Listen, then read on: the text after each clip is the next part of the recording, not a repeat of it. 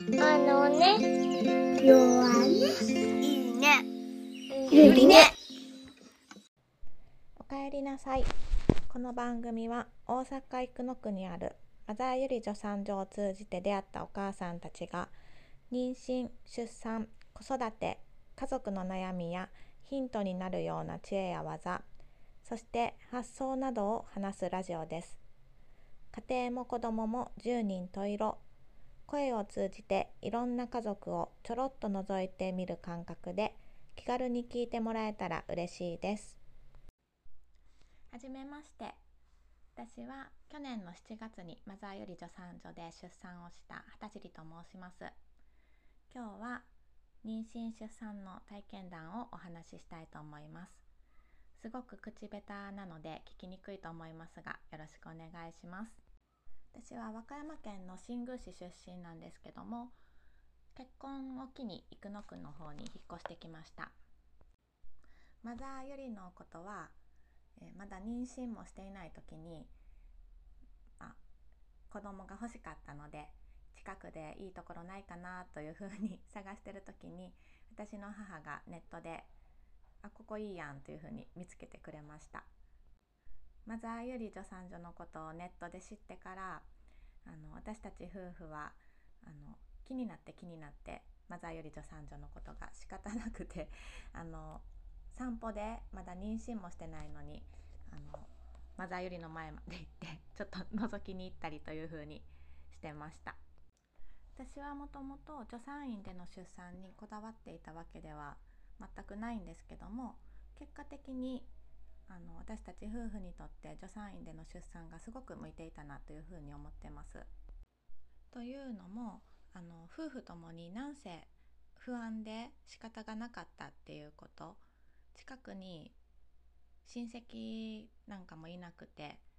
でその前あの今回の妊娠の前に一度流産しているということもあってなんせ不安で仕方なかった。でなんせ質問したい。であのマザーよりでは検診の時間があの毎回1時間ぐらい取ってくださるのでも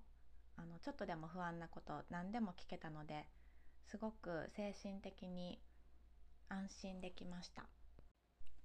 であの私の旦那の話が今日は多くなってしまうと思うんですけどもちょっと個性的な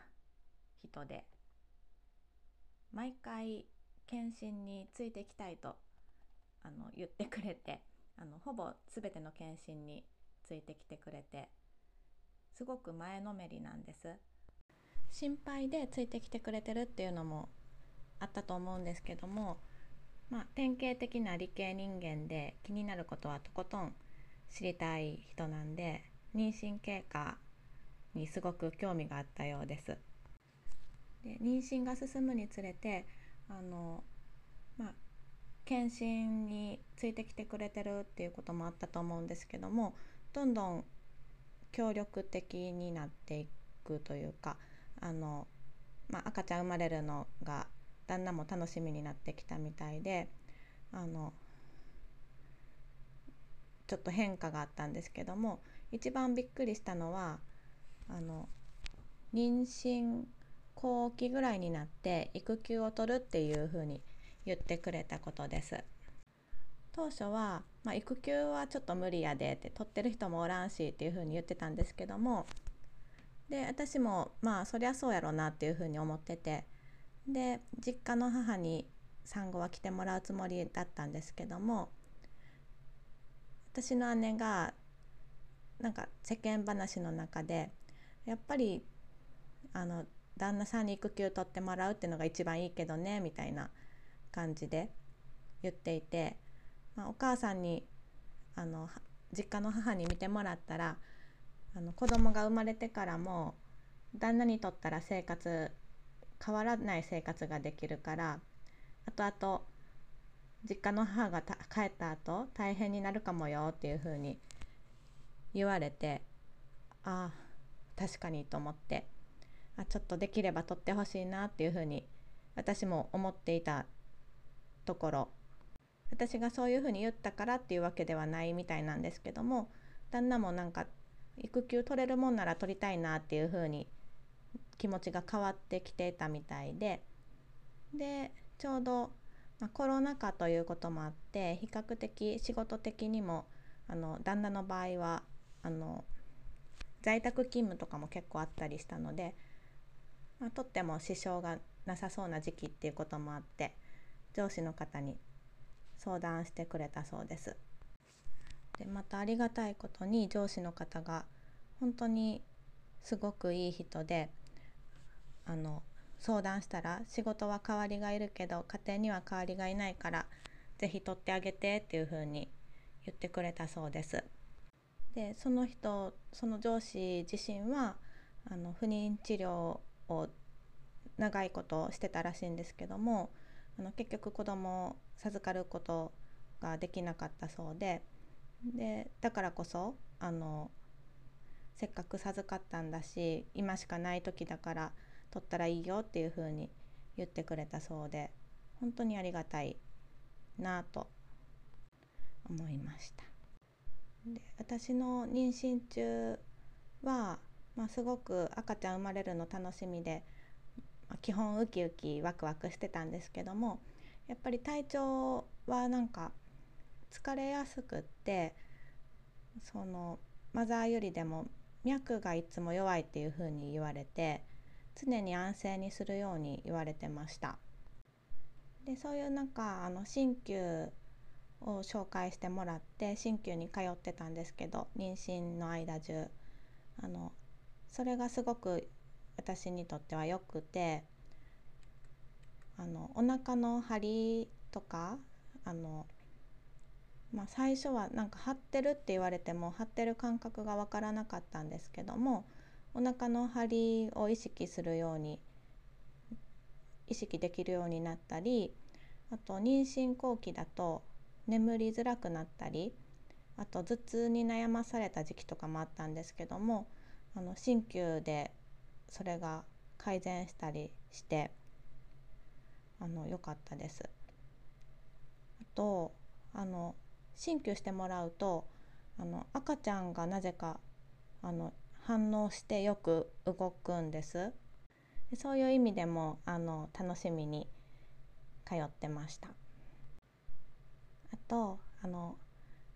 何を頑張ったってあの一番 食事を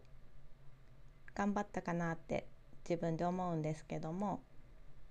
えっとつわりが終わってよしあれ食べようこれ食べようってウキウキしてる時にあの 小麦粉砂糖乳製品は食べないでねってむくむからお肉もねほとんど食べなくていいよっていう風に言われてもう最初はもうガーンって感じ だったんですけども検診の中でまあせっかくだからやれるだけのことはやって妊娠に挑むべきだと思うんだっていう風に荻田さんに言われてそれがねすごい自分の中でストンと腑に落ちてよし頑張ろうと思いました。で実際やってみると、まあ、やっぱり今まで好きなもの食べて生きてきたんで ストレスを感じること最初は特にまあストレスも大いにあったんですけども意外とやりだしたらゲーム感覚というかあの楽しくできたなと思います。例えば砂糖の代わりに甘酒使ったりとか小麦粉の代わりに米粉使ったりとか、まあ、工夫次第であの普段今まで食べていたようなものも作れるしあの検診のたんびに料理の仕方とかも教えてくれたりしてそういうの聞いたらあ美味しそうやしやってみようっていうふうに思うんで楽しかったです。で砂糖と小麦粉は特に食べたら食べるだけ食べたくなるっていうのを身をもって実感しました。ちょっと食べたらもっともっと食べたくなる。で良かったなと思うのが効果効果というかその乳製品小麦粉砂糖を控えることで私は冷えが改善してるなっていうふうに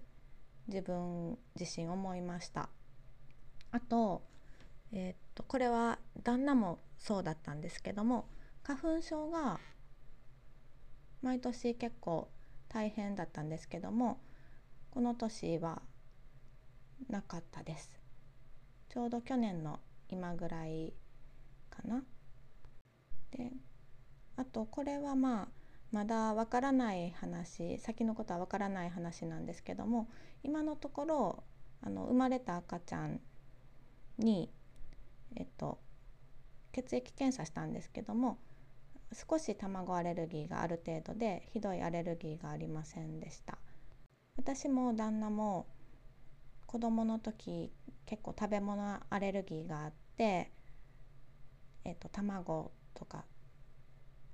乳製品とか。で旦那に関してはアトピーもあって今も悩まされてるのででそんな両親の中あの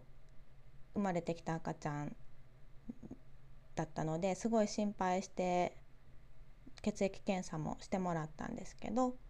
あのせあの小児科の先生も「あれ?」って感じで あのお母さんとお父さんあるって言ってたからもっともっとあると思ったけど卵も大したことないねってびっくりしててこれはもしかしたら私が妊娠中に頑張った成果かもしれないというふうに今は喜んでます。で基本安静にしてねあんまり歩かないでねっていうふうに言われ続けた妊娠生活だったんであのだったんですけどもあのそれもあってあのすごく旦那があの新居への送り迎えをしてくれたりとか毎日買い物してくれたりとかすごく気遣ってくれた妊娠生活だったんで臨月の時あのしみじみ旦那に「ありがとうねお疲れ様っていう風に言うと前流産した時すっごい辛そうやったからなっていう風に旦那が言って私はあのその前回の流産の時旦那の方がすごく悲しんでたっていう風に思っててっていうのもあの私は、まあ、すごく初期だったので、まあ、こういうこともよくあるだろうっていう風に思ってたしであの思ってたんです。で流産したって分かった日の晩あの夜旦那が寝てる時に泣いててあの本人は覚えてないって言うんですけどあの赤ちゃん乗り移ったみたいに「えーん」って夜泣きしててでああ欲しかったんやなっていうふうに思ったという記憶があったのでてっきりあの旦那自身の方が辛かったんやろうなっていうふうに思ってたんですけど辛そうに見えたからっていうふうに言われてあ私も辛かったんやなっていう思いと赤ちゃんも臨月だったんで今生まれた子があの臨月までお腹にしがみついてくれてでありがとうっていう赤ちゃんへの思いと、まあ、旦那への感謝の気持ちでいっぱいにななりました。で出産本番はあのすごく楽しみな気持ちで迎えることができました。実はあの土壇場になってあの GBS が陽性っていうことが分かってであの NICU のある病院で産んだ方がいいかもしれないっていうこととかまあそんね GBS ってそんなにあの確率としては低いリスク低いらしいんですけどもあの GBS が陽性になったことであのまあその陰性の人よりもリスクがあるっていうこととかそのそういうふうに聞くとやっぱり親としては少しでも安全なようにっていうふうに思ったのであの転院も考えたりあのバタバタしたんですけどもまあそれは結局あの大きい病院に話を聞きにも行ってで大きい病院で話を聞いた時に結局その大きい病院で産んだとしても処置は同じでで生まれてからあの経過観察が必要な場合は小児科の方に運ばれるっていうことでであの病院の先生自身もあの、まあ、できることは助産院と変わらないっていうふうに あの言ってくださったのであなんなそれなそれだったらあの助産院で産みたいし今まで検診で見てもらってるところであのもちろん産んだ方が自分も安心だしなんとなくのバースプランとかもあったんであそれだったらあの予定通り産もうと思って、まあ、あの土壇場になってそういうことはあったんですけども、まああのまあ、結局助産院で産むことになってたので楽しみな気持ちで本番を迎えることができました。もうマザーよりで産めるってなってからはあの、まあ、コロナ禍だけどあの旦那の立ち会いも OK だったしで何度も検診で通ってる空間だしでもちろんあの荻田さんと吉川さんにも度重なる 検診であの慣れていたというか もう私は信頼しきってたので不安はなかったです。でもう産む時ゼリーとか水分多めのものを食べやすいよっていうアドバイスもらってたのでスイカ用意してタッパーに詰めても遠足気分でしたで私は水中出産にちょっと興味あってあの陣痛の痛みが和らぐっていう風に聞いたんで興味あったんですけどもそれはあの GBS 陽性で点滴しながらの出産だったので無理だったんですけどもそれでも配慮してくださって陣痛の途中でお風呂に入ることができてすごいリラックスできてよかったです。で子供の時から出産の痛みにすっごいビビってたんですけども痛みも予想より私は痛くなかったなと思ってます。と言ってもすっごい叫びながら「痛い!」って叫んでなんかうんこ出そうな感じもあってうんこ出そううんこしたい痛いよって言いながら叫んだんですけど叫んだ割にはあのなんか叫んだ方が痛みがマシな気がして叫んでたんですけどもあの自分の想定よりは痛くなかったです。であとあのまた旦那なんですけど 旦那がつぼ押しがすごいうまくって指圧で腰押してくれてでテニスボールでお尻の穴ギューって押してもらったらあのすごい痛み増しで陣痛が来るたびに「あの 穴押して腰も押して!」って叫んでました産み終わった時私はねもちろん疲れてたんですけど旦那も結構 あの疲れてそうな感じになってました。次回もしねまた出産することがあったら次回も旦那のつぼ押しあるなら埋めるかなって思ったぐらい役に立ちました。でここまでめちゃくちゃ私旦那のこと褒めてきたと思うんですけどもあの実は産後育休中旦那の育休中めちゃくちゃ喧嘩してました。今もよく喧嘩してます。やっぱり育児してるとその産前は夢にも思わなかったようなことで喧嘩するなぁと実感する日々です。今日は旦那と二人三脚で乗り越えた妊娠出産を振り返って2人で育児していくことのモチベーションを高めたいなと思ったのもあってあの妊娠出産の体験談を話してみました。次回またいつか育休中のこととかあの最近の喧嘩とか新たな喧嘩の火種を生まない程度に喋りたいと思ってます。では今日はありがとうございました。バイバイ